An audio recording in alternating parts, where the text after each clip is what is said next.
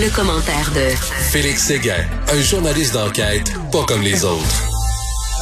On va parler tantôt à Félix Séguin. Il va nous parler, entre autres, bien sûr, du bilan pas très reluisant de l'UPAC, à compte tenu du budget qu'ils ont, 22 millions de dollars par année pour faire marcher cette machine-là.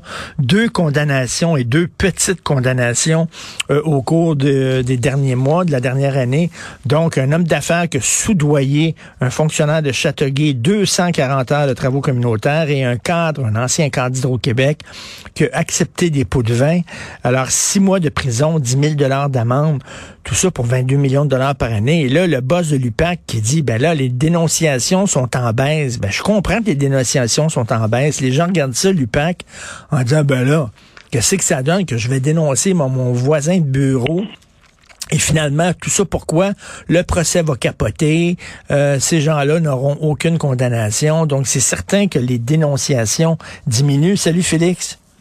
Salut, euh, Richard. Effectivement, hein, ben euh, c'est difficile à entendre euh, ces, ces chiffres-là. On dirait que c'est un service de police maintenant, l'UPAC, mais mais qui, en tout cas, selon la perception du public, puis je pense que celle que tu celle que tu cites, c'est un exemple qui est probant. C'est comme c'est comme une main de, de soie dans un gars de velours pour déformer une expression, parce qu'au fond, euh, moi, on, en parle souvent ensemble, puis moi, j'en suis un des, enfin, des, principaux tenants, c'est que la police euh, est efficace selon le niveau de confiance et selon le niveau de peur parfois sur la coercition qu'elle peut exercer que tu lui attribues.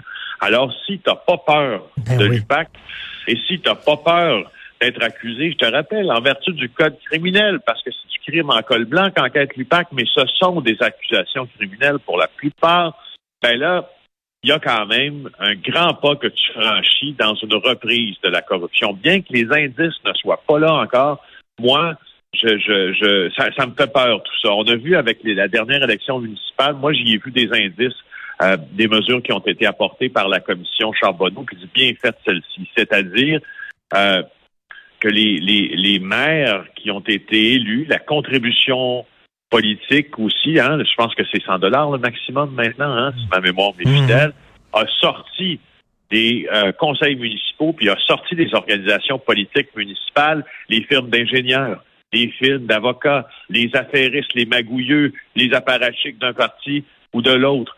Euh, et ce qu'on a vu dans le résultat municipal, des municipales, il me semble que justement, c'est un peu transcendant avec ce que la commission Charbonneau nous a, demandé comme modification à notre manière de tenir des élections municipales. On l'a fait. Maintenant, pour ce qui est de l'UPAC, la question que je me pose, est-ce qu'on a ces résultats-là euh, que tu as cités en début de chronique parce que les gens ont appris ou parce que les gens continuent sous une autre façon? Ah, ben ça, c'est la question à 100 000 effectivement. C'est-tu parce qu'il y a moins de corruption euh, ou alors c'est parce que les gens la font différemment? Et c'est une très bonne question. Et écoute, Félix aussi, c'est bien beau, j'entends là, euh, les candidats à la mairie de Montréal pendant la campagne électorale, là, ils disaient il faut avoir davantage de policiers dans les rues pour lutter contre le crime, davantage d'arrestations, davantage de condamnations. Euh, je comprends, mais il faut que le système de justice puisse suivre. Or, là, il faut ajouter des ressources au système de justice parce que si tu plein, plein, plein, effectivement, de, d'arrestations et d'accusations qui sont portées, euh, ben là, euh, après ça, il faut que tu, tu, tu procèdes, toi, là, il faut que tu regardes tous les dossiers, puis tout ça, puis c'est là, à un moment donné, que ça bloque, puis il y a l'arrêt Jordan, puis les gens s'en sortent sans aucun problème. Et, la, vérité aussi, c'est que on est, ça fait longtemps que l'époque que les vieux ou les vieux policiers nous disaient que la police police puis que les procureurs procurent est révolu. Hein? Maintenant, il y a un travail euh, qui, est extrêmement imbriqué entre le directeur de poursuite criminelle et pénale, en avocat conseil, en conseil juridique, puis la police qui mène des enquêtes. Ça demande plus de ressources qu'avant. Euh, et on a vu dans les enquêtes passées du PAC, dont certaines qui ont, qui ont été abandonnées, comme l'enquête justesse, hein, qui était la présumée plus grosse fraude immobilière, euh, ça là, euh, de l'histoire du Canada. Ça, c'était les, les, les les Bartlett, les Favas de ce monde, les Rondeaux là, à Québec, là, puis euh, avec les, la, la, les gens de la SIC, de la Société immobilière du Québec, des fins de SIC. Alors, moi, ce que je me dis euh, dans tout ça, c'est que tu te rappelles dans Justesse qu'il y avait eu d'ailleurs des remontrances contre les avocats qui n'étaient pas assez présents dans le dossier. Il y a eu des remontrances, mais plus que des remontrances, ce sont des blâmes énormes dans le projet Médiator à Terrebonne euh, qui a permis à l'ex-maire Jean-Marc euh, Robitaille de s'en sauver, des blâmes assez importants aussi envers le DPCP. Alors, on se demande si les deux travaillent, euh, travaillent bien ensemble. C'est sûr que c'est des procès compliqués. C'est sûr que moi, écoute, comme, comme observateur, comme journaliste qui tente de débusquer justement des affaires de corruption, collusion, entre autres, parce que moi, je pense qu'on on en est loin d'être sorti en fait.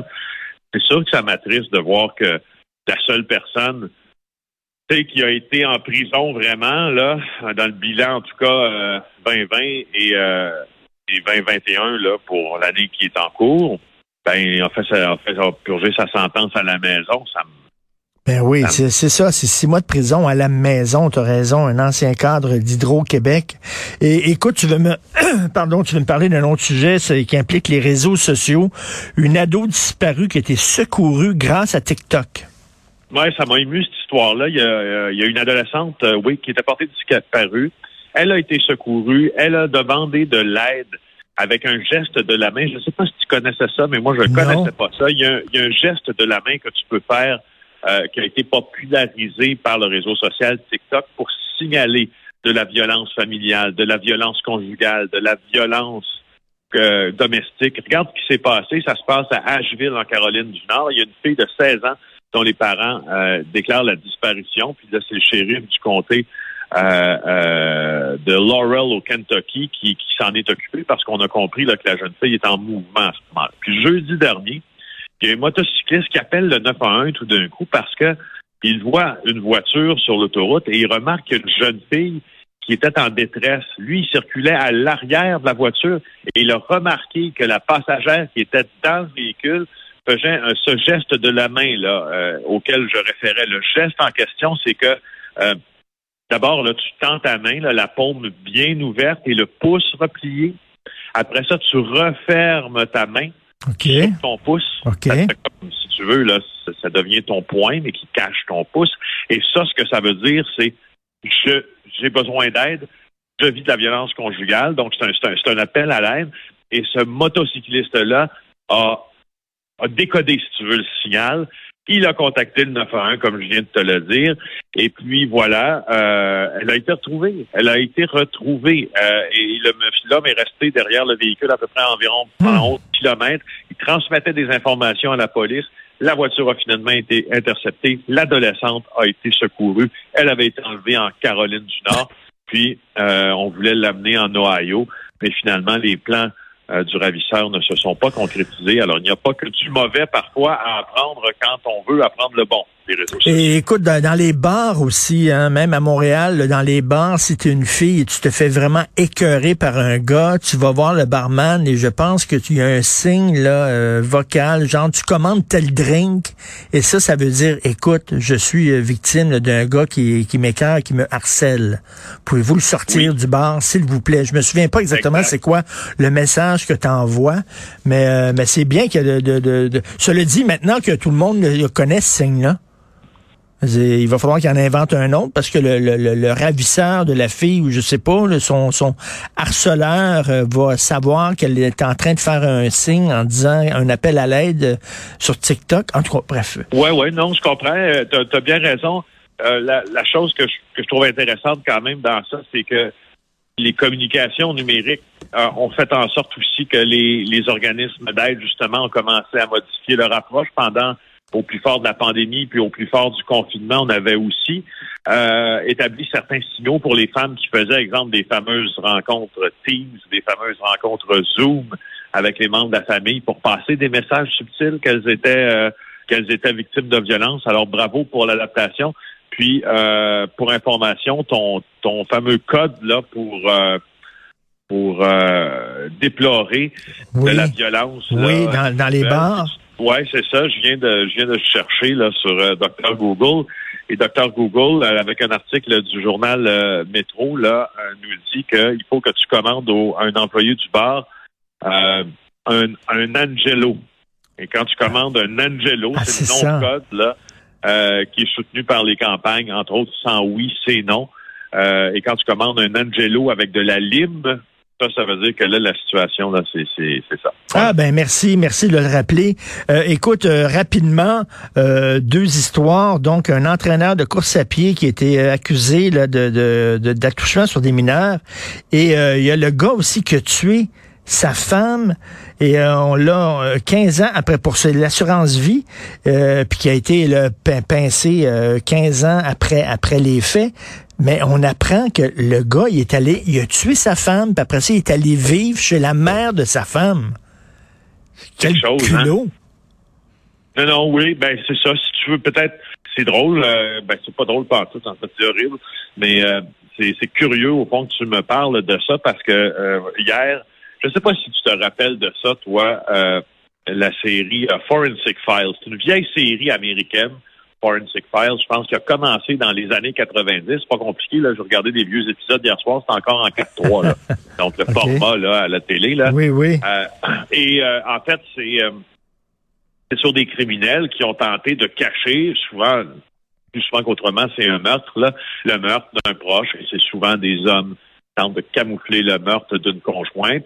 Et, euh, et euh, la science médico-légale là, vient en aide à la police à ce moment-là pour prouver euh, la culpabilité de, l'individu qui ne pourrait pas être prouvé autrement. Puis dans, ce documentaire, dans ces documentaires-là, je voyais justement hier des hommes qui se comportaient, qui se comportaient là, mais comme euh, d'une manière dont tu peux même pas concevoir, genre aller rester chez sa belle-mère pendant que juste après avoir tué sa fille.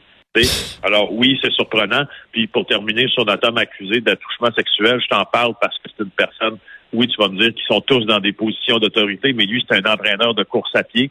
Euh, donc, euh, Alain Patry, 44 ans, un entraîneur de course à pied de la rive sud, attouchement sexuel, trois jeunes victimes de 9 à 11 ans. Le service de police de Longueuil a des raisons de croire que euh, y a d'autres mineurs qui en ont été aussi ces victimes. La période où les attouchements seraient survenus, c'est en 2016 et 2021. Donc, Patrice, c'est un moniteur de randonnée de Saint-Hubert qui faisait du bénévolat en plus. Ben oui, il faisait du bénévolat. Un de gymnastique, c'est bon. Ben, c'est pas pour rien qu'il faisait du bénévolat dans ce club-là. Là, cela dit, là, ça veut pas dire que tous les bénévoles sont des agresseurs, bien sûr, mais lui, lui, il faisait du bénévolat. Bon, on sait pourquoi il se rendait là gratuitement dans un club de gymnastique. Ben, C'était pour. Ben là, je comprends donc. Tu sais, moi, j'étais dans une compétition de danse avec euh, ma fille euh, ce week-end et, euh, et je peux te dire que les, les mamans bénévoles là, surveillaient ce qui se passait dans les loges. Ben euh, oui. Quand, quand, les jeunes filles, tu sais, ma fille euh, est préadolescente, là, quand les jeunes filles se changeaient, je peux te dire qu'il n'y a pas de papa qui était admis là. là. C'est correct comme ça. sais, à un moment donné, on peut tu peux pas penser non plus, tu peux pas attribuer de mauvaises intentions à tous les hommes, je comprends. Mais si tu les laisses pas entrer, t'es sûr qu'il n'y en aura pas. ben oui.